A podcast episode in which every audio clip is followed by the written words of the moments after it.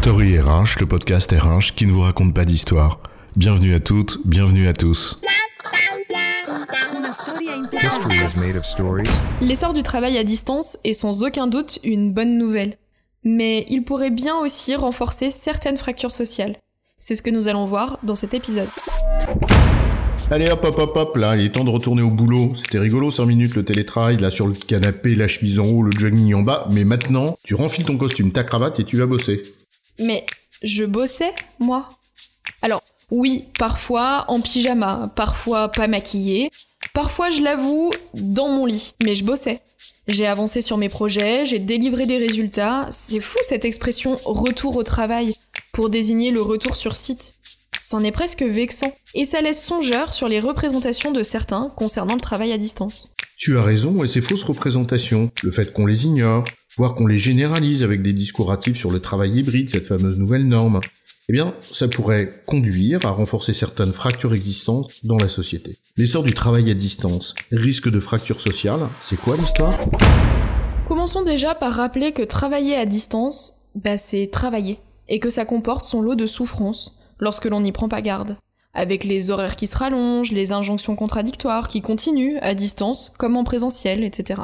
Mais rappelons aussi que travailler de chez soi, en évitant les transports, en étant au calme et dans de bonnes conditions, ce qui est un prérequis d'une pratique maîtrisée du télétravail, bien loin de ce qu'on a connu en confinement, eh bien ça reste une commodité personnelle. Et cette commodité, tous les professionnels n'y ont pas accès. Les hypothèses les plus optimistes nous disent que 60% des métiers sont télétravaillables, et ceux qui l'affirment sont ceux évidemment qui ont quelque chose à nous vendre sur le sujet. Reste donc minimum 40% des métiers qui ne peuvent pas s'exercer à distance. Alors cette commodité dont tu parles, ce fameux droit au télétravail accordé à certains, a vite fait d'être perçu, à tort ou à raison, c'est pas le sujet, comme un privilège par les autres. Et quand ces mêmes autres ont compté parmi les plus exposés en période difficile, le dit privilège devient vite la source d'un sentiment d'injustice. Comme ces ouvriers qui m'ont dit alors qu'on passait un vendredi devant les bureaux vides de leurs collègues administratifs, ah ben on est vendredi, hein, pas étonnant, la RH elle est en télétravail. Et là je peux dire que le clin d'œil il était appuyé. Ce n'est qu'une anecdote, certes, mais c'est assez révélateur des représentations que l'on a sur le travail à distance. Et parler de retour au travail, comme on le disait en introduction, ne fera que renforcer ce préjugé déjà ancré chez certains. Dans le télétravail, il y a surtout télé,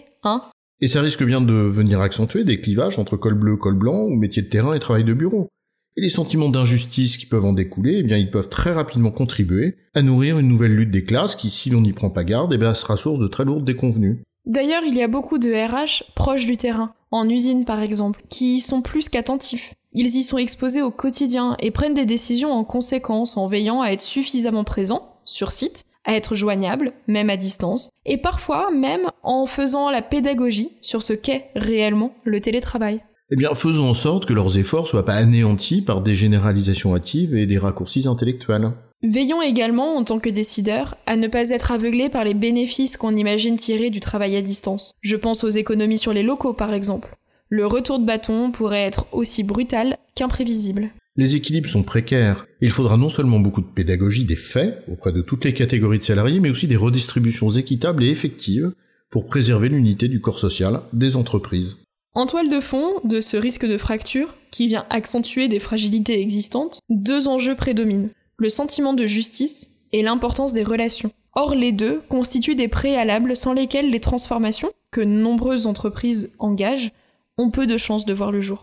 En résumé, tout le monde n'exerce pas un métier télétravaillable et ceux qui n'en ont pas la possibilité, des ouvriers en usine par exemple, pourraient considérer à tort ou à raison que ceux qui en bénéficient dans leur entreprise ont un privilège de plus. Le risque de fracture sociale qui peut en découler doit donc faire l'objet d'une réelle vigilance. J'ai bon, chef? Oui, tu as bon, mais on va pas en faire toute une histoire.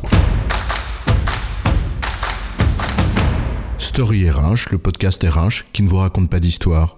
Retrouvez tous les épisodes sur storyrh.fr.